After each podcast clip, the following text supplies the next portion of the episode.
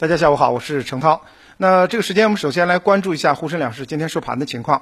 上证指数今天收三千四百八十五点二九点，上涨了百分之一点一一，成交是五千三百五十五亿。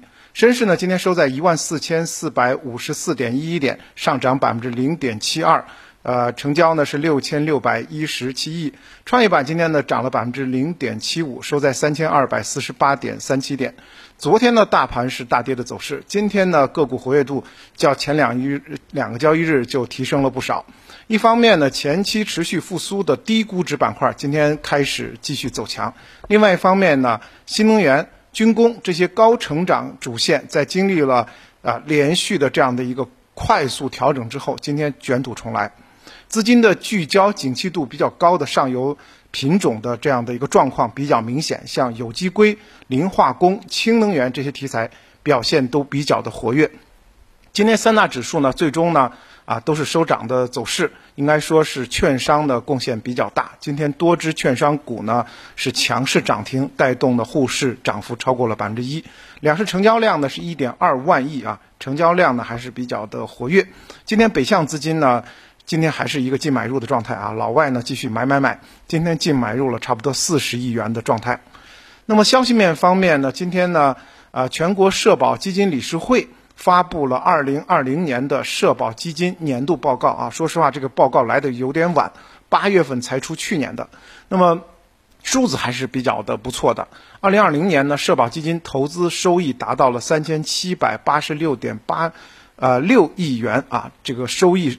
投资收益率啊，社保基金达到了百分之十五点八四，那么远高于社保基金自成立以来的年均收益，呃百分之八点五一的水平，也高于二零一九年的百分之十六的水平。所以这个百分之十五点八四啊，应该说战胜了很多的我们的散户投资者，也是战胜了很多的基金。那么社保基金作为大家的呃这个养命钱的一个管理者。它的一动呃一项呢，都是我们非常关注的。对于社保基金在去年整体收益这么好，有资深从业人员就表示说：一呢是他选中了优质赛道当当中的一些龙头个股来进行持有；另外呢，就是社保基金能够持有较长的时期啊，起到了市场定海神针的作用。那么有机构也统计发现，今年社保基金增持和新进进呃新新进的个股。其实呢，也是涉及能源、材料、半导体这些啊高景气度的赛道，所以呢，今年社保基金的成绩应该也会不错。那么回到今天的板块表现当中，今天表现最好的啊，不外乎就是券商板块了。券商板块是全线的爆发，呃，除了这个行业指数呢上涨了百分之六之外呢，像兴业证券、广发证券、东方证券都出现了涨停。其实呢，从今年。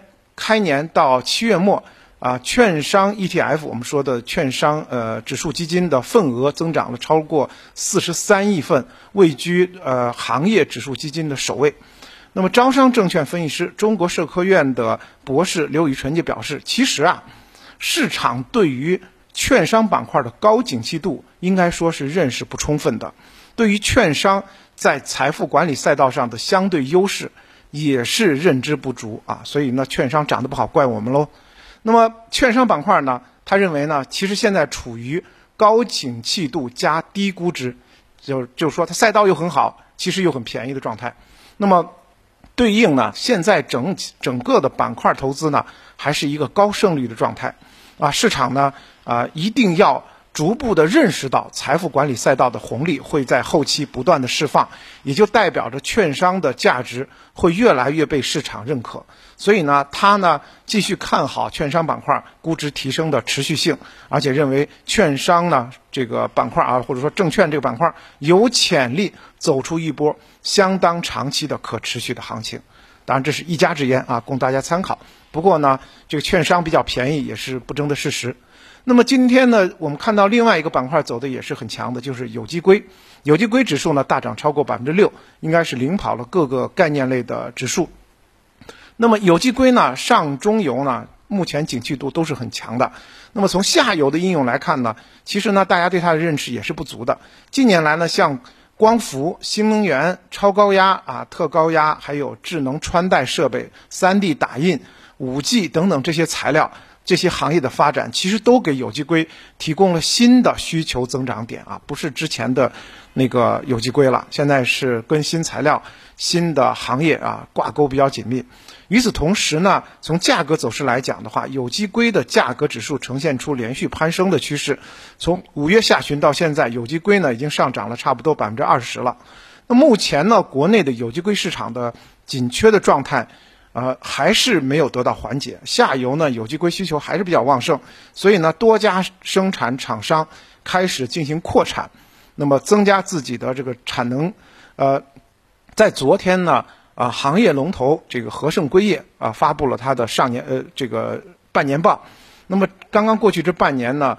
和盛硅业呢实现营业收入七十七亿，同比增长百分之八十四，净利润是二十三亿，同比增长百分之四百二十八点二六。就是说，营业收入增长的不到一倍，但是呢，利润增长了四倍啊！从这儿可以看出，这个应该是硅价的上涨，就是单一单位的这个硅价的上涨，使得自己的利润呢增加很多。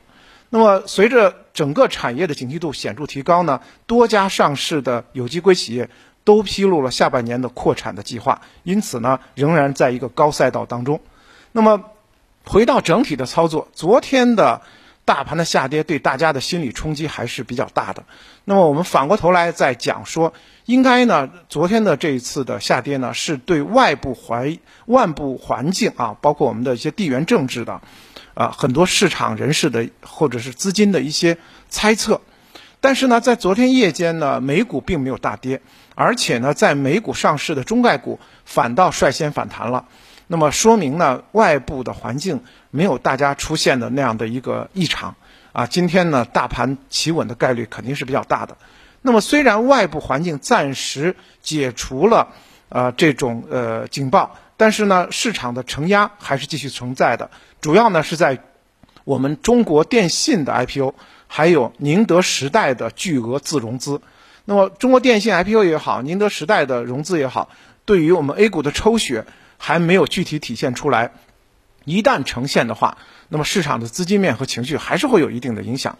因此的话，对于大盘最近一段时间，虽然呢地缘政治的问题的可能性的影响在逐步的呃减小，但是呢，呃市场的风险并没有完全解除。因此的话，还是建议大家保持一份谨慎，仓位呢控制在五成以下啊，比较低的仓位。